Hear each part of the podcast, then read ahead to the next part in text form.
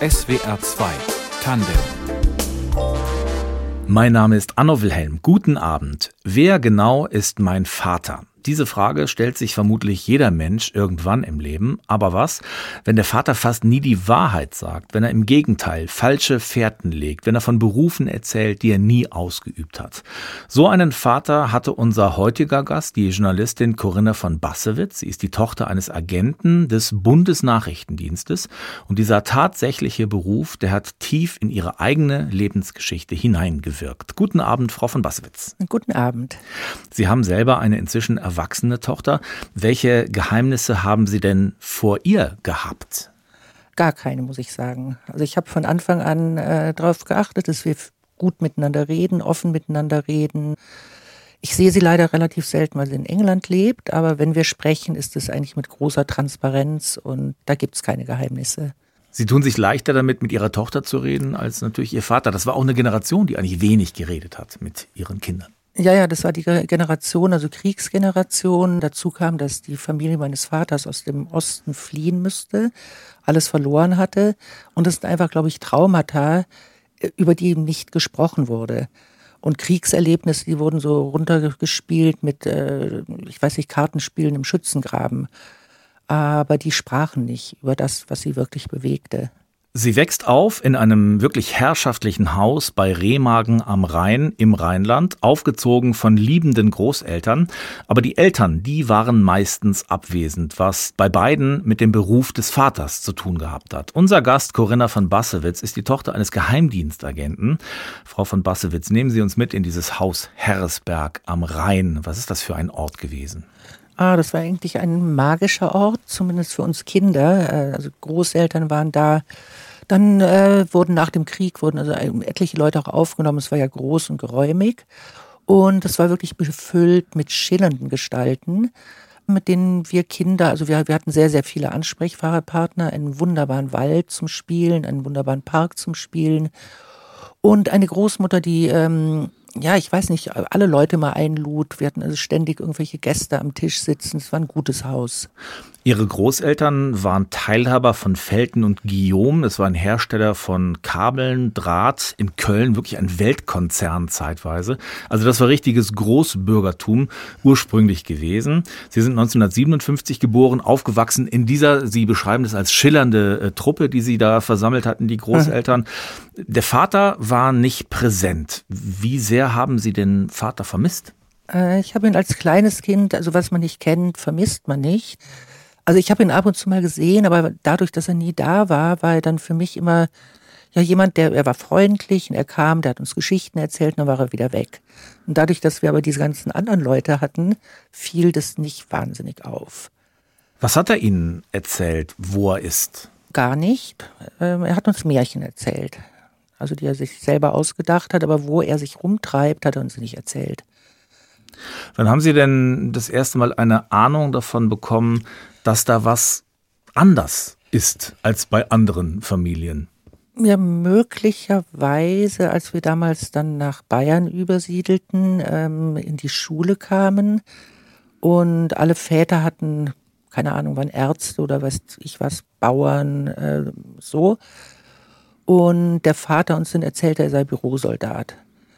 Und äh, dann fiel natürlich auf, dass er nie eine Uniform trug. Und dann äh, hat er eben gesagt, Bürosoldat, er muss keine Uniform tragen, er muss also nur, ich weiß nicht, Rekruten ausbilden, da trägt man keine Uniform. Also es war schon so ein bisschen ungewöhnlich als Beruf her, aber als Kind macht man sich nicht wahnsinnig viele Gedanken darüber. Bleiben wir noch in Remagen. Sie sind dann später, Sie haben es gesagt, nach München gezogen zum Vater. Als kleines Kind eben noch da in Remagen gewesen. Ihre Mutter hat ihren Vater und damit auch Sie als Kind und Ihre Schwester verlassen, weil die Mutter mit der Geheimnistuerei ihres Ehemanns nicht zurechtgekommen ist. Ja, und auch mit dessen ständiger Absenz. Also ich habe jetzt gerade wieder Briefe gefunden, die sie an ihn schrieb und immer sagte, wo bist du, wo bist du, wo bist du, ich vermisse dich. Also die habe ich jetzt nach sehr, sehr vielen Jahren gefunden. Und das ist ja verständlich, eine junge Ehefrau, zwei kleine Kinder und der Mann ist einfach nicht da. Also ich kann das gut verstehen, dass sie das gemacht hat. Wie war das für Sie, dass die Mutter nicht da war? habe ich auch in dem Fall, also ich, ich war glaube ich ein halbes Jahr alt, als sie mit äh, dem Jean-Max, ein französischer Diplomat, ja, weggegangen ist. Und das habe ich als Kind gar nicht so wahrgenommen, weil wir, wie gesagt, aufgefangen waren in dieser bunten Gesellschaft, in diesem Haus. Die Mutter hat den Vater verlassen, damit war sie schuld an der Trennung. So war das damals, schuldig ja. geschieden. Es war damit klar, dass der Vater die Kinder bekommt. Die Mutter ist weg mit, mit Sie haben es gesagt, mit einem Diplomaten, der dann irgendwie auch versetzt wurde. Hat der Nachrichtendienst da irgendwie noch reingewirkt? Äh, durchaus möglich. Also bestimmt kann ich es nicht sagen, aber ich bin sicher, das war ja ein Skandal zu der Zeit. Und dass die Mutter ihre Kinder verlässt und den Mann verlässt. Und es kann durchaus sein, dass der Geheimdienst, ich meine, Franzosen, Deutsche waren sich eh nicht so ganz grün, mhm. dass da schon irgendwelche Mächte noch mitgewirkt haben. Jetzt kommt der Vater ab und zu, Sie sagen das, erzählt Ihnen diese Märchen. Es gibt so Szenen Ihrer Kindheit später, wo Sie dann dem Vater hinterhergehen. Sie hören, wie der sich mit, mit einem anderen Namen am Telefon meldet oder Sie folgen ihm, er trifft sich mit einer Frau, das könnte hier irgendwie eine Affäre sein. Was haben Sie denn damals gedacht, was mit dem ist? Ich war natürlich maßlos neugierig. Äh, als ich ihn mal erwischt habe, dass er sich mit falschen Namen meldet, äh, da war ich so um die 16 rum. Und da war natürlich meine Neugierde schon angestachelt. Und ähm, dann habe ich ihn gefragt und ich habe ja so eine, so eine halbwahre Geschichte wieder aufgetischt gekriegt. Er war damals als legaler Resident bei der deutschen Botschaft in Den Haag und erzählte, ja, manchmal müsste er irgendwelche etwas geheimeren Sachen machen und war ja auch kalter Krieg und Terrorismus in Deutschland und so. Und das habe ich ihm zunächst mal geglaubt. Und dann habe ich eben auch mal mitgekriegt, dass er ein Treffen hat in dem anschließenden Park, wo wir damals wohnten. Und ich war eine Weltmeisterin im Schuleschwänzen. Also habe ich, äh, hab ich äh, gedacht, okay, das gucke ich mir mal an, was da abgeht. Und was haben Sie gesehen? Ich habe gesehen, wie er sich mit einer Frau traf, die mir auch von Weitem ja schon bekannt vorkam. Habe mich dann natürlich nicht getraut, äh, näher zu kommen, weil wenn ich erwischt worden wäre, das hätte richtig Ärger gegeben. Sie haben Ihren Vater wahrscheinlich nicht gefragt. Was haben Sie mit Ihrem Wissen gemacht, mit Ihrer Beobachtung? Äh, das habe ich eigentlich für mich behalten und ich habe da mit niemandem drüber gesprochen und habe das dann aber relativ, wie gesagt, ich war Teenager und hatte andere Sorgen, habe das dann relativ schnell auch, glaube ich, verdrängt. Ja, eine Kindheit voller Geheimnisse, voller Rätsel. Wie hat das denn Ihr persönliches Leben geprägt? Können Sie sich öffnen? Doch, kann ich weil ich eben, wie gesagt, äh, gelernt habe, also mit Menschen umgegangen bin, die sich nicht geöffnet haben. Und ich habe schon gelernt, äh, dass sich zu öffnen einem das Leben einfach wesentlich leichter macht. Wie haben Sie das gemerkt? Äh, mit Gesprächen mit Freunden, ja, mit Menschen, einfach, also ich bin jemand, der gerne mit Menschen umgeht. Und es funktioniert natürlich auch nur, wenn man sich ein bisschen öffnet und mit offenen Karten spielt. Das heißt umgekehrt, Sie können auch gut Vertrauen in Menschen fassen. Das kann ich ja. Frau von Bassewitz, Ihr Vater war Agent des BND, des Auslandsnachrichtendienstes. Sie haben Ihre und seine Geschichte für das Buch Das Geheimnis meines Vaters zusammengetragen. Sie haben das Buch eben schon kurz erwähnt. Es endet mit seinem Begräbnis im Jahr 1985. Das muss ja wie eine, eine Filmszene gewesen sein, diese Beerdigung, oder? Alle in Trenchcoats, Menschen mit, mit Sonnenbrillen. Beschreiben Sie uns das. Ja, das war, also das, das ist wie, wie gesagt ein Tag, den ich nie vergessen werde, weil es wirklich wie eine Filmszene war mit dem Schneesturm und dann die, die äh, Johanniter, die den Sarg tragen. Und ich hatte dann noch jemand organisiert, der Trompete gespielt hat.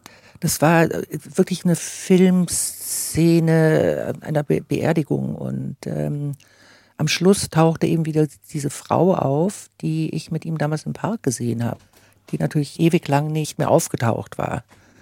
Lösen Sie das Rätsel. Wer war diese Frau? Die Frau war äh, meines Erachtens diejenige, also sie war seine Assistentin, damals sagt man Sekretärin, an der deutschen Botschaft in Den Haag und äh, die flog später auf als Doppelagentin der DDR. Und wie sie es damals, ich meine 85 war ja die Mauer noch nicht gefallen, es zu dieser Beerdigung geschafft hat, weiß ich nicht, weil die verschwand dann auch sofort wieder. Weil sie als aufgeflogene Doppelagentin eigentlich nicht mehr hätte in Deutschland sein dürfen. Absolut, die ist ja abgeschoben worden oder ausgetauscht worden, also was damals Usus war. Wenn jemand aufflog, dann haben die Regierungen die Spione ausgetauscht. Also auch diese Begegnung eine besondere. Als Sie an diesem Grab standen an dem Tag, haben Sie gehadert mit Ihrem Vater? Nein, ich war sehr traurig. Ich konnte nicht hadern an so einem Tag. Also Sie haben Frieden mit ihm gemacht? Ich habe Frieden mit ihm gemacht, aber schon lange. Wann? Eigentlich, als ich auszog, äh, da ist er ja nochmal versetzt worden nach Brüssel an die Botschaft. Und da haben wir uns ab und zu mal, habe ich ihn besucht und ich habe dann halt mein Leben angefangen. Aber ich habe nie im Hader oder Zorn zurückgeblickt. Wann kam der Entschluss, die Geschichte Ihres Vaters genauer zu recherchieren? Ah, das war eigentlich ein lustiger Zufall. Ich arbeite ja für die Zeitschrift GQ und 2020 äh, sollte ja der James Bond-Film, der neu rauskommen und dann kam mhm. Pandemie.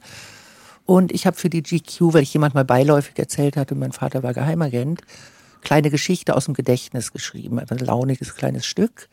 Und dann kam ein, der Hirzel Verlag aus Stuttgart auf mich zu und fragte, ob ich ein Buch draus machen kann. Und dann habe ich erst gesagt, weiß ich nicht, weil ich eigentlich überhaupt keine Unterlagen hatte. Also nur Gedächtnis, ein paar Geschichten von Leuten, die mir was erzählt haben. Und dann habe ich eben angefangen zu recherchieren.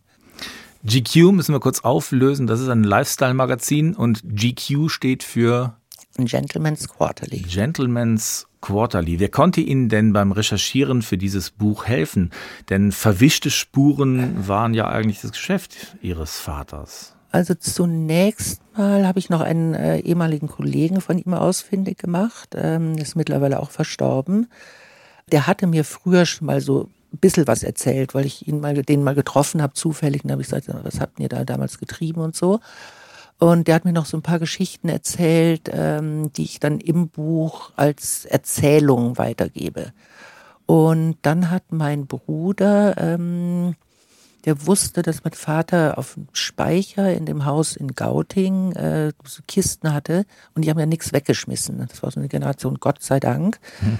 Und dann bin ich dann an diese Kisten gegangen und habe unglaublich viele Briefe gefunden, die er im Lauf seines Lebens an seine damals noch lebende Mutter geschrieben hat die schon mal sehr aufschlussreich waren. Und dann habe ich auch innerhalb dieser Kisten, ich meine, das war schon aufwendig, Unterlagen gefunden, die einen Bezug hatten auf seine Arbeit beim BND. Und dann habe ich mir dieses ganze Material geholt und zusammen und dann habe ich das BND-Archiv angeschrieben. Die wollten also auf die Fragen, die ich hatte, mir keine konkreten Antworten geben. Das ist das Wesen eines, eines Geheimdienstes? Eines Geheimdienstes, genau. Aber sie haben mir zumindest äh, sagen können, welche exakten Karriereschritte mein Vater innerhalb des Dienstes gemacht hatte. Das hätte ich anhand der Briefe nicht nachvollziehen können. Hm. Und dann habe ich noch das Stasi-Archiv, also Stasi-Unterlagen angefordert, kam auch nicht wirklich was Erhellendes raus. Und er muss bei der Stasi unter Beobachtung gewesen sein, allein wegen der Doppelagentin in Holland. Haben Sie eine Erklärung dafür, dass der da nicht richtig auftaucht? Es sind ja damals wahnsinnig viele Unterlagen verschwunden. Hm. Und ich nehme an, die sind erst irgendwann mal geschreddert worden. Also Geheimdienstunterlagen ja. früh, früh in Schredder. Ja. Sie haben die Briefe mit der Mutter erwähnt. War das die einzige richtige Vertrauensperson Ihres Vaters? Die war die einzige richtige, ja. Der hat ein sehr enges Verhältnis zu ihr. Die war eine sehr kluge Frau, die auch politisch sehr auf Zack war. Also die, die war sehr informiert, die war eine sehr kluge Frau. Und äh, also die Sachen, die er ihr andeutete in den Briefen, also es sind auch keine konkreten Geschichten, aber sie war die Einzige und ich nehme an, dass er mit ihr sehr viel geredet hat. Gab es etwas, das Sie ganz besonders überrascht hat, vielleicht sogar schockiert? Also was mich überrascht hat, was ich, was ich gefunden habe, eine Liste, da wir gerade also Einstieg beim äh, Geheimdienst, das war 1956, äh, hat er eine Liste gemacht mit Menschen, die er kennt, unter anderem sämtliche Familienmitglieder. Und da waren am Rand immer so Notizen als Quelle geeignet, als Kurier geeignet und so weiter. dann habe ich gesagt, schau, schau hat er die ganze Familie eingespannt. Mhm. Das ist ja schon heftig, wenn man sagt, der war bereit, wirklich jeden zu nehmen und jeden mhm. im Grunde zu bespitzeln. Ja, ich meine, das mussten die damals. Es gab ja kaum andere Möglichkeiten und äh, der, der menschliche Kontakt war die wichtigste Informationsquelle. Mhm. Nee, schockiert, hat es mich schockiert? Nein, äh, es hat mich eher amüsiert. Habe ich gesagt, schau, schau, mein Vater. Amüsiert erzählen Sie auch so eine Geschichte, Ihr Vater hat in, in München, in Pullach, da wo der BND dann war, da gearbeitet, hatte aber eine Legende als Berufssoldat. Sie haben das eben schon mal erwähnt. Mhm. Und um dieses Bild des Berufssoldaten, also er war im Krieg als Soldat, aber dann später eben Bundeswehrsoldat, um dieses Bild aufrechtzuerhalten, hat er jeden Morgen ihre Fingernägel kontrolliert und die, das Bettenmachen kontrolliert, so ein militärischer Ablauf morgens, um zu sagen, ich, ja, ich bin Soldat und das muss hier alles so sein. Äh, ja, ich glaube, das war auch so ein bisschen eine plus also Soldat sein, ein, eine gewisse Hilflosigkeit, weil wir waren ja vorher, wie gesagt, sehr frei bei meinen Großeltern aufgewachsen. Und auf einmal waren es fünf Kinder, kamen noch kleine Schwesterchen hinterher in einem relativ kleinen Haus und ich glaube, er musste irgendwie äh, ja, uns Disziplin beibringen. Aber ich kann dazu nur sagen, das war zu spät. Also er kam da leider ein bisschen zu spät. Disziplin nicht mehr möglich. Disziplin nicht mehr möglich. Und das ist ja auch, wenn Sie diese fünf Geschwister erwähnen. Also Sie haben eine leibliche Schwester und dann gab es die Trennung ihrer Eltern. Dann kommt eine neue Frau, mit der hat er ein Kind, das Ihnen aber als Cousin erstmal verkauft ja, wird. Ja, das war nicht von ihm, das war von ah. dem ersten äh, Ehemann der besagten Dame, die nämlich die Schwester meiner Mutter war. Also er war mein Cousin de facto und wurde später mein Stiefbruder. Zwei Rollen in einer. Und sie bekamen dann nochmal zwei Halbgeschwister. Äh, zwei Halbgeschwister und meine Mutter bekam nochmal drei Söhne. Also ich habe sehr viele Halbgeschwister. Frau von Bassewitz, Ihr Vater ist schon als junger Mensch angeworben worden, ein, ja, ein hochgewachsener Adliger, der gerne Karneval gefeiert hat. Warum war der im Kalten Krieg so interessant für den BND? Also mein Vater kam aus einer sagen wir, Gruppe von Menschen, die äh, Gehlen, der den BND gegründet hat. Reinhard Gehlen? Reinhard Gehlen gerne rekrutierte, ähm, kam aus einer guten Familie, er war sehr, sehr gut vernetzt. Und das war ja damals die Grundlage, die man haben musste, ein gutes Netzwerk an Menschen und Informanten. Wie sah dieses Netzwerk denn aus bei diesen Adligen? Also beim, beim Vater konkret, der war in einer ähm, Chorverbindung, also Studentenverbindung in Bonn. Da waren natürlich sehr viele Adlige auch zugange. Dann war er ähm, bei den Johannitern, großes Netzwerk. Und dann natürlich über die äh, wirklich große, große Familie war er sehr gut vernetzt. Und als Student hat er natürlich auch die einen oder anderen Leute kennengelernt. Und er brachte eine Lebensgeschichte mit, nämlich diese Fluchtgeschichte äh, aus dem, aus dem Osten. Ja, genau, genau. Und äh, ja, das, das war schlimm. Ich meine, die haben alles verloren. Und äh, die hatten ja damals große Güter in Mecklenburg, Vorpommern und mussten halt vor den Russen fliehen damals. Und das war natürlich für ihn wahrscheinlich auch ein Motiv, zu versuchen, mit seiner Arbeit äh, ist der, den Sowjetunion das Leben so schwer wie möglich zu machen. War das, ein, das, was man ein Feindbild nennen würde? Ja, ja, absolut. Die Arbeit dieser Agenten damals am Anfang, die war ja richtig richtig handgestrickt. Es gibt eine Szene in ihrem Buch, da ist ihr Vater in einer Grenzregion unterwegs und muss auf Bäume klettern, um von dort aus zu fotografieren dann oder er musste Finnisch lernen, um in Finnland einen russischen Agenten für den eigenen Geheimdienst anzuwerben. Also das waren Fähigkeiten, die musste man auch mitbringen als Geheimdienstler. Und die musste man mitbringen. Also das Fotografieren, das hat er nur einmal gemacht. Das hat mir damals dieser eine Kollege von ihm noch erzählt, diese Geschichte. Und äh, ja, in Finnland, das, äh, also Finnland war ja ein ganz wichtiger Partner, weil die ja, haben ja die längste Grenze zur Sowjetunion, 1340 Kilometer. Und das war eine wichtige Mission, Menschen, die mit dem sogenannten Feind äh, zu tun hatten, die auf die eigene Seite zu ziehen. Das ist natürlich vice versa genauso geschehen. Hm. Also Agenten rüberzuziehen.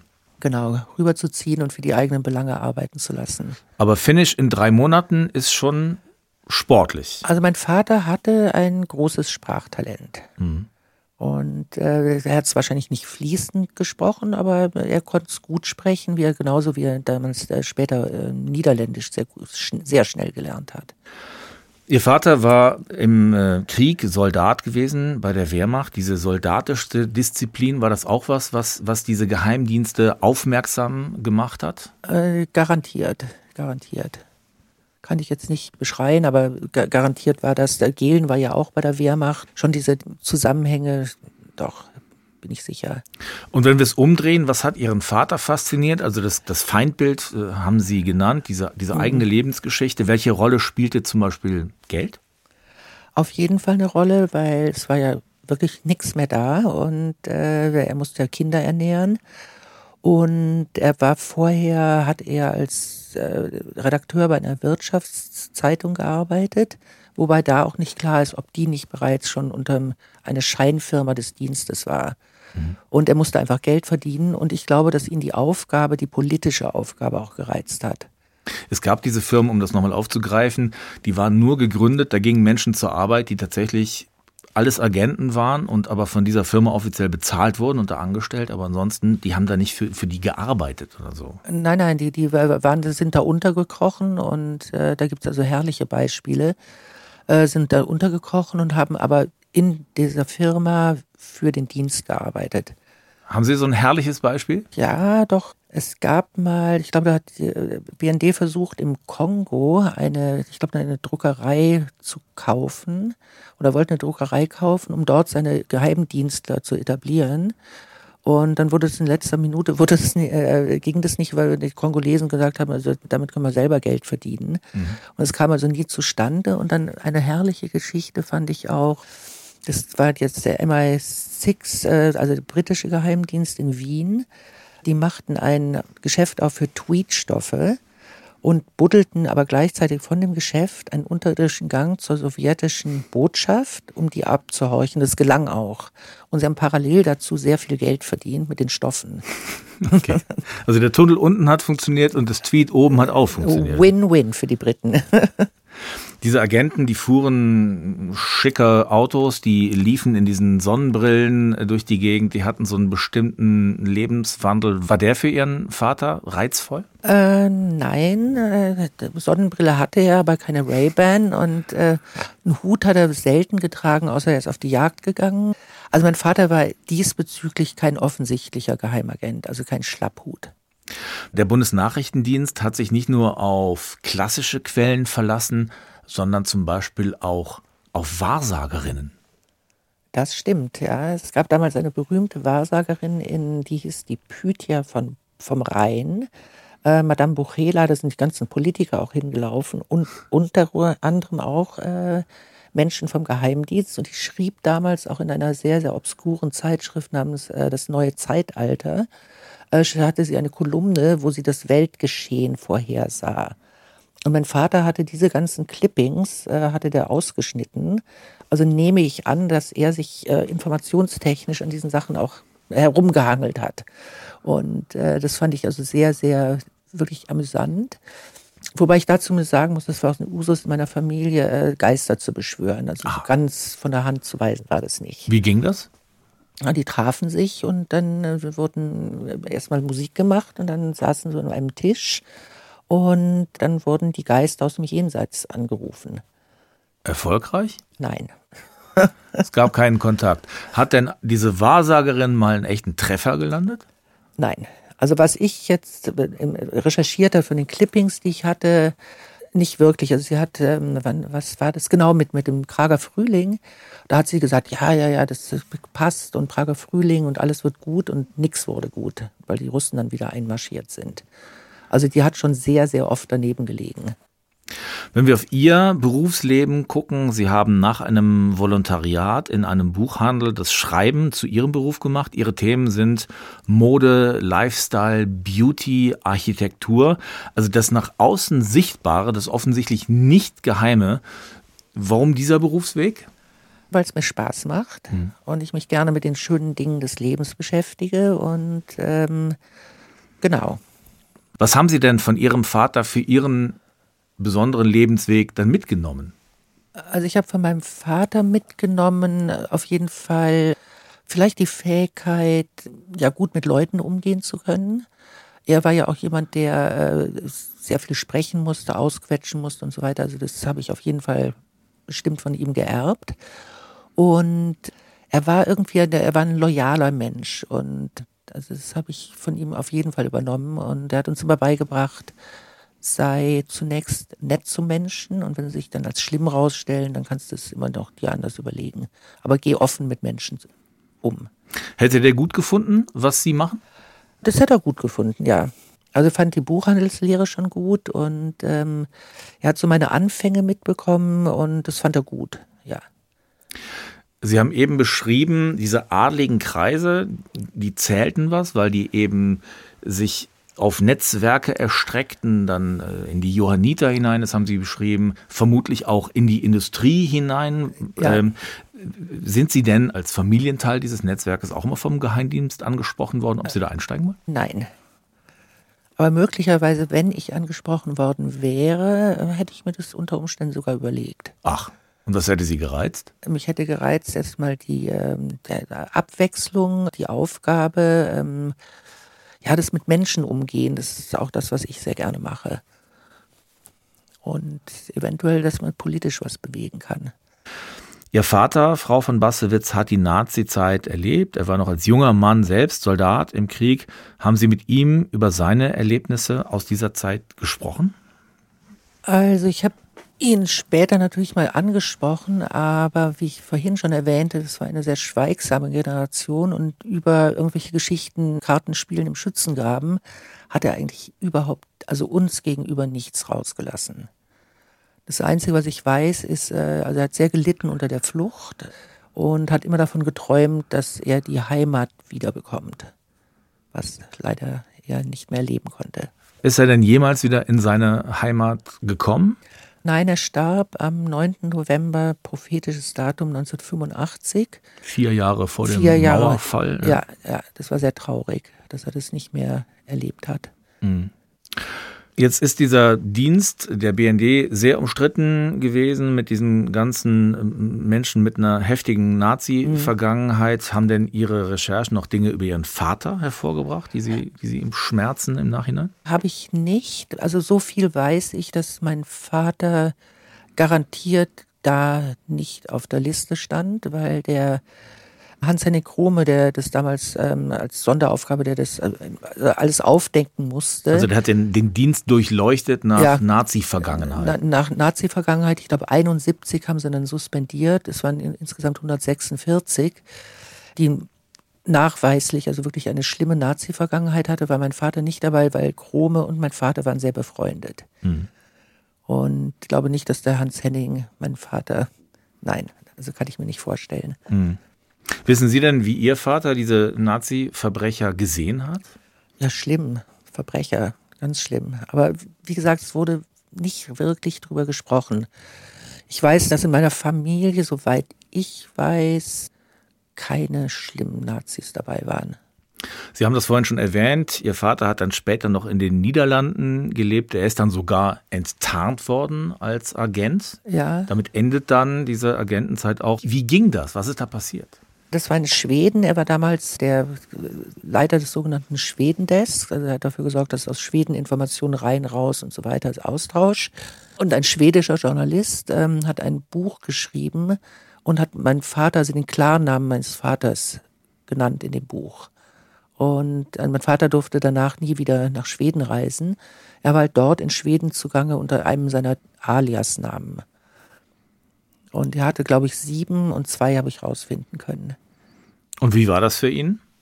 Das ist ja für einen Agenten wahrscheinlich der Supergau. Ja, also, nicht gut, nicht gut. Also es war schon eine Schlappe ins Gesicht. Äh, genaues weiß ich da leider auch nicht, weil er es auch nur so ansatzweise, andeutungsweise, äh, wie gesagt, in Briefen an seine Mutter wieder geschrieben hat. Hm.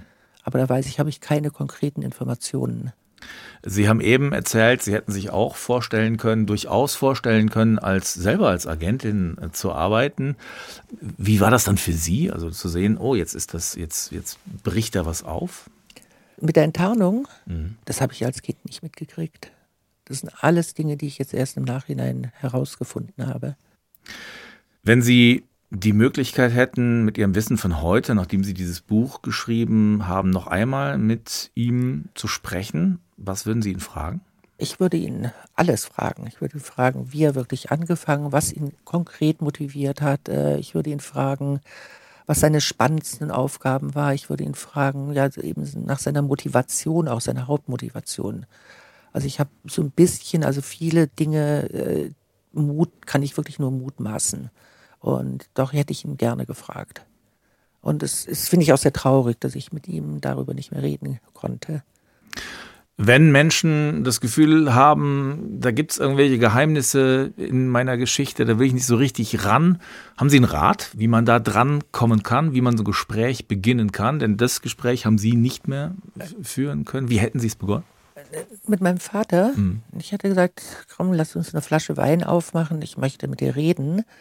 Und dann hätte ich, glaube ich, wäre ich ziemlich schnell reingesprungen.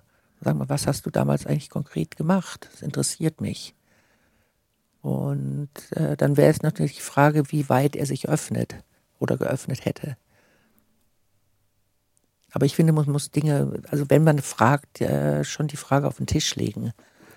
Also das ist die Erkenntnis Ihres Lebens, Fakten auf den Tisch. Fakten auf den Tisch. Kommt man relativ weit mit. Unser Gast in SWR 2 Tandem, die Autorin Corinna von Bassewitz, Tochter eines BND-Agenten. Das Leben ihres Vaters hat sie niedergeschrieben im Buch Das Geheimnis meines Vaters, der BND, meine Familie und ich, erschienen im Hirzel Verlag. Ganz herzlichen Dank, Frau von Bassewitz. Herzlichen Dank, dass ich dabei sein konnte. Redaktion der Sendung Nadja Ode, Technik Rudyard Hasel, mein Name ist Anno Wilhelm.